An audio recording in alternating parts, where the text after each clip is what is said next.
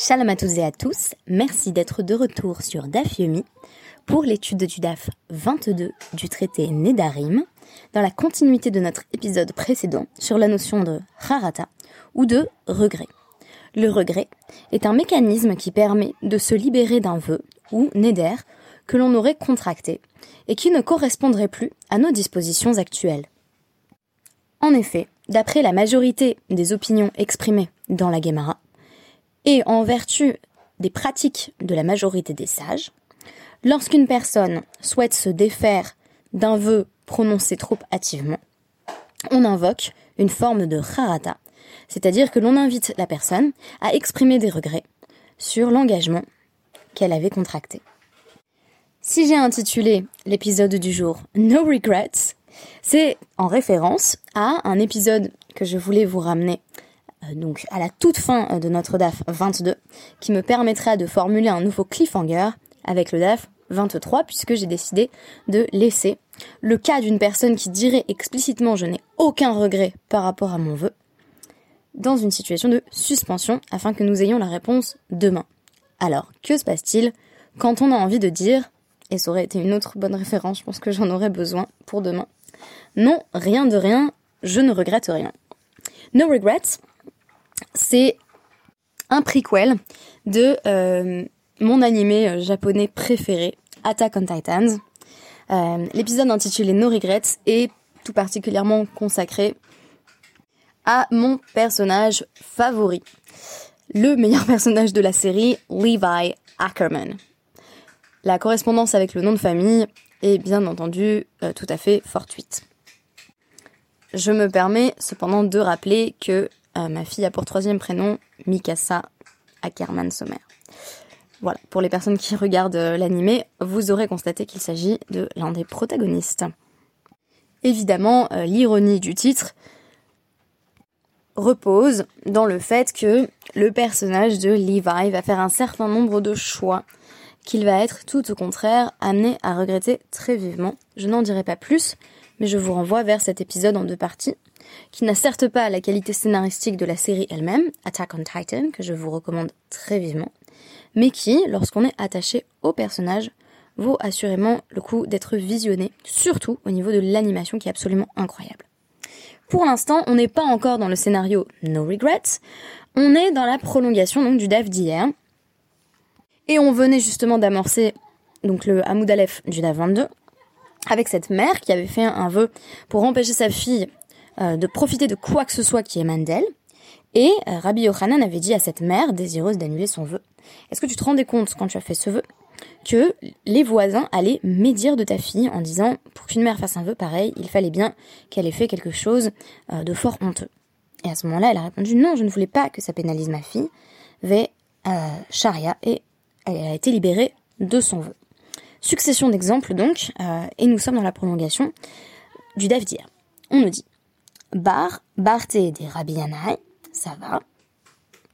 Ata, les Kamé des Rabbi ça va. Donc, le fils de la fille de Rabbi Yanaï, l'ancien, s'est présenté devant son grand-père pour qu'il fasse disparaître son vœu inopportun.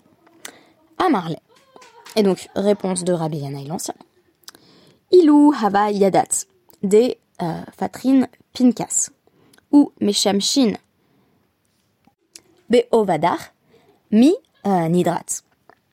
Si tu avais su que chaque fois qu'on fait un vœu, on ouvre un livre céleste et on se penche sur les actions de la personne qui a fait ce vœu, est-ce que tu aurais fait ce vœu? Il y a différentes manières de comprendre cette allusion à un livre céleste. Bien entendu, on songe au livre de Rosh Hashanah, à l'idée que toutes les actions bonnes ou mauvaises sont en quelque sorte répertoriées.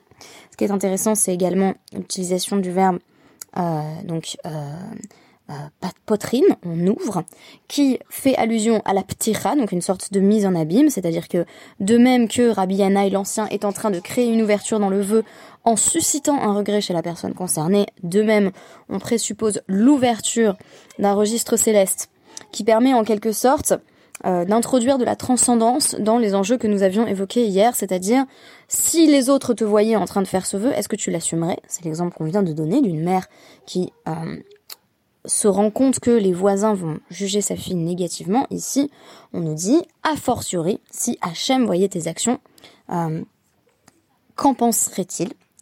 Et il y a également un autre aspect intéressant en matière de neder, qui est que le neder, c'est une sorte de mitzvah supplémentaire euh, que l'on s'impose en su des 613 mitzvot que l'on doit déjà respecter. Or, euh, puisque euh, tu t'imposes cela en plus, il semble logique que on examine tes actions. Après tout, fais-tu déjà ce que l'on attend de toi avant de t'imposer des exigences supplémentaires avec une force qui est vraiment kohar deoraita, donc euh, le, le, vœu étant tiré dans ces dinim, dans ces lois de la Torah écrite, tu crées une interdiction qui a un niveau très fort, mais est-ce que tu en es digne en quelque sorte? Et c'est peut-être pour cela que euh, les nédarim, là encore, sont à proscrire ou du moins à éviter. Alors, donc, son petit-fils lui répond Lo, Véchari. Non, si j'avais su euh, que mes actions allaient euh, être euh, sous le regard divin, je n'aurais pas contracté ce vœu, et c'est ainsi qu'il a, il l'a libéré de ce vœu. Amarabiaba, Maikra, quel est le verset euh, demandera Biaba, qui nous indique qu'effectivement chaque fois qu'on fait un vœu, euh, nos actions vont être euh, examinées? Ve'achar nedarim euh, levaker. Donc, euh, pasouk de Michelet 20-25, qui signifie après les vœux, un examen. Littéralement, quand on le comprend, dans ce contexte. Et on nous dit, ve'afalgav diftach rabbi yanaile, anan loptachinle beha. Et quand bien même Rabbi Yanaï, il a employé cette ouverture, ouverture du livre et ouverture qui permet de revenir sur sa parole, on ne l'utilise pas. Pourquoi? Parce qu'on craint que les regrets exprimés par la personne euh, ne soient pas des regrets sincères et préexistants, mais plutôt euh, des regrets suscités par euh, une parole euh, qui serait un petit peu terrifiante. C'est-à-dire que la personne en soi ne regrette pas vraiment ses actions, mais on lui dit est-ce que tu te rends compte que tu es jugé par Hachem en ce moment? Et tout à coup, on va créer une forme de frayeur qu'on pourrait confondre avec des regrets sincères et authentiques. Et c'est là que serait le problème. En d'autres termes, la harata doit être spontanée. On pourrait remarquer ici, d'ailleurs, qu'une personne qui se présente devant un bedin pour faire annuler son vœu, on peut présupposer qu'elle regrette ce vœu. En réalité, on voit ici que ce n'est pas le cas, puisqu'il faut que euh, la personne en question explicite euh, ses regrets à partir de différentes formules talmudiques, donc il pourrait y avoir un premier moment de la démarche qui consiste à se dire franchement ce vœu il est bien contraignant, j'aimerais m'en débarrasser. Et c'est seulement dans un second temps que, en allant voir un sage, je vais formaliser mon regret, le transformer de sentiment abstrait qu'il est au départ en catégorie alarique qui vient me libérer de mon vœu. C'est ainsi sans doute que fonctionne la ptira.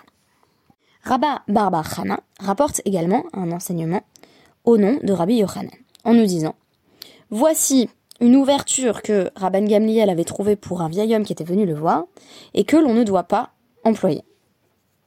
Il s'agit ici euh, de citer un autre passage de, de Michelet, 12.8, euh, qui nous parle d'une personne qui parle comme une épée qui transperce.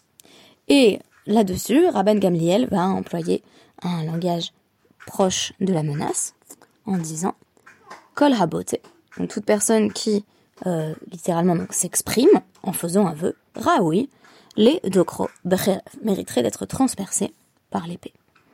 Et que faudrait-il faire? Fin du pasouk, la shon chachamim marpe. Heureusement, euh, la langue des sages, la parole des sages vient euh, guérir la personne qui mériterait d'être transpercée par l'épée, car en réalité, si elle va consulter les sages, c'est qu'elle n'est plus en mesure de remplir son vœu et qu'elle souhaite à tout prix en être délivrée. Donc ça, on nous dit, ce n'est pas une bonne manière de convaincre quelqu'un de renoncer à son vœu.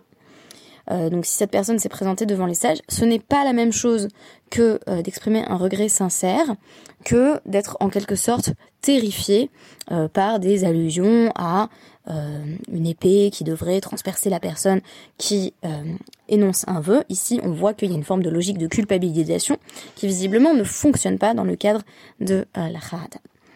donc, autre interdit en matière de libération des vœux, vélo, potrinan behada acharinata.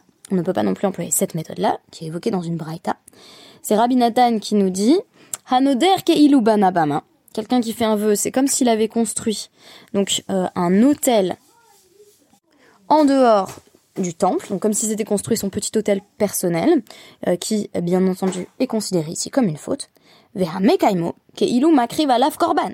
Et si en plus il tient son vœu, donc il se tient à sa parole, on pourrait dire, ben là c'est comme s'il avait finalement donné un cadre saint à euh, cette recherche justement de sainteté, et on nous dit non c'est pire, c'est comme si tu avais fait un sacrifice euh, sur l'autel que tu t'es dressé toi-même. Et effectivement, faut comprendre comme ça le neder. Le neder, c'est une volonté de créer de la mitzvah là où il n'y en a pas. De se créer son propre petit système de contraintes. Comme si on pouvait se euh, créer un système dans lequel on a nos propres 613 mitzvot, si vous voulez. Parce que la Torah nous a ouvert la possibilité de le faire. Ce que j'entends dans la Bama, c'est un aspect très individualiste dans la recherche de Neder, euh, qui consiste effectivement à créer de l'interdit à partir de l'individu et de la subjectivité. Or, en cela, on s'éloigne de la centralité du Beth Amikdash, qui serait axé autour des commandements donnés par Hachem. Et dans ce cadre-là, il est tout à fait logique qu'on nous dise qu'une personne qui en réalité est fidèle à sa parole ne fait qu'apporter un korban, n'a fait qu'apporter un sacrifice sur son propre autel. On peut y voir une démarche un peu narcissique, voire proche d'une certaine forme d'idolâtrie, dans lequel on est la source de sa propre sainteté et par conséquent de ses propres interdits.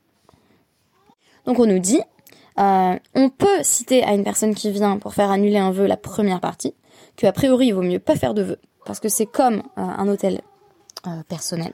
Mais on ne lui dit pas la deuxième partie, du moins selon Rava.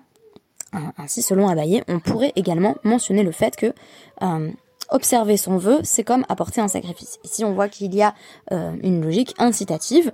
Les sages estiment sans doute dans ce contexte qu'il vaut, qu'il vaut même mieux annuler le vœu qui peut-être n'avait aucun sens dès le départ. Euh, les vœux dont, on a donné l'exemple dans les DAPIM précédents et jusqu'au début du DAF 22, euh, c'est par exemple euh, dire je veux plus entendre parler de ma fille, donc qu'elle ne bénéficie plus rien de, de ce qui m'appartient. On, a encore des vœux de séparation conjugale, donc des vœux qui vont avoir des conséquences très problématiques. Il vaudrait mieux ne pas tenir le vœu en fait, donc autant le dissoudre reformulation euh, de Rav Kahana. En réalité, tout le monde est d'accord qu'on n'a pas le droit de dire à une personne qui vient euh, avec un vœu à faire dissoudre euh, que c'est comme apporter un sacrifice que de tenir son vœu, que de le réaliser. Mais il y a débat sur la possibilité de prononcer la première clause, celle dans laquelle on dit bah c'est comme un sacrifice. Et donc conclusion à la on ne peut euh, donc euh, l'eau euh, potrinan, l'eau béréchav et l'eau. On ne peut citer en réalité aucune de ces deux formulations qui sont là encore culpabilisantes face à une personne qui vient avec un vœu à faire annuler pour que une personne soit libérée de son vœu. Donc les regrets doivent venir de la personne elle-même et pas être suscités par le langage des sages.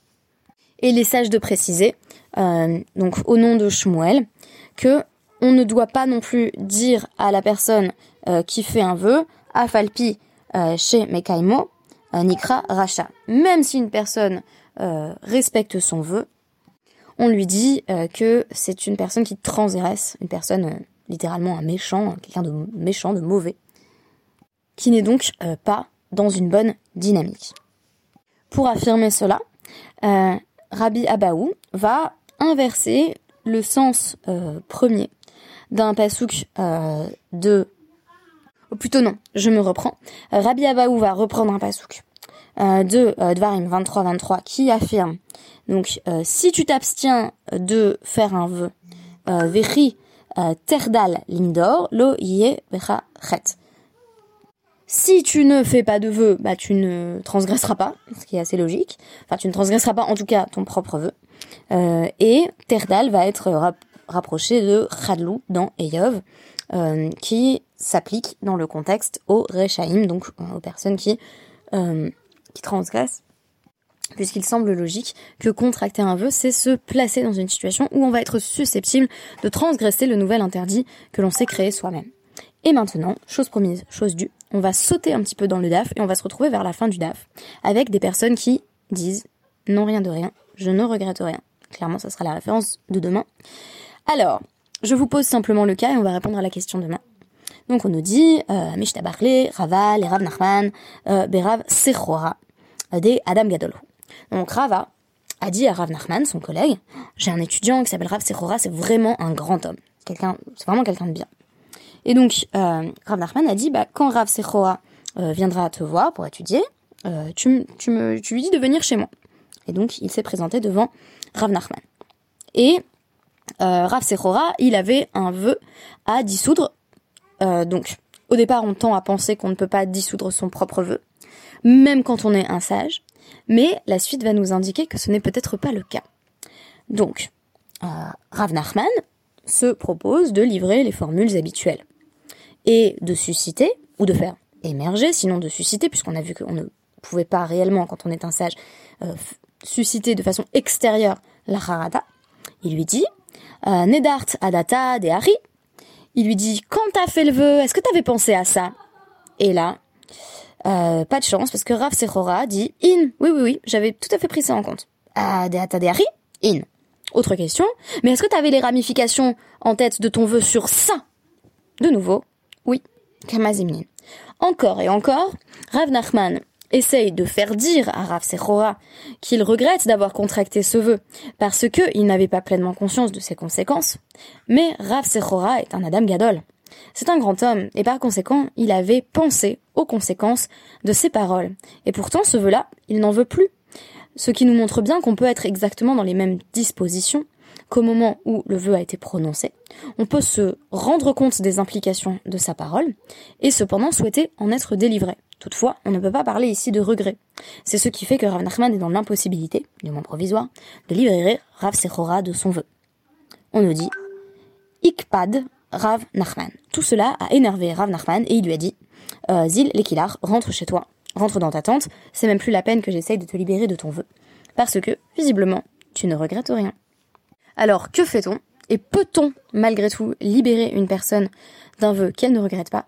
C'est un cas que nous allons résoudre demain avec Edith Piaf. Merci beaucoup et à demain.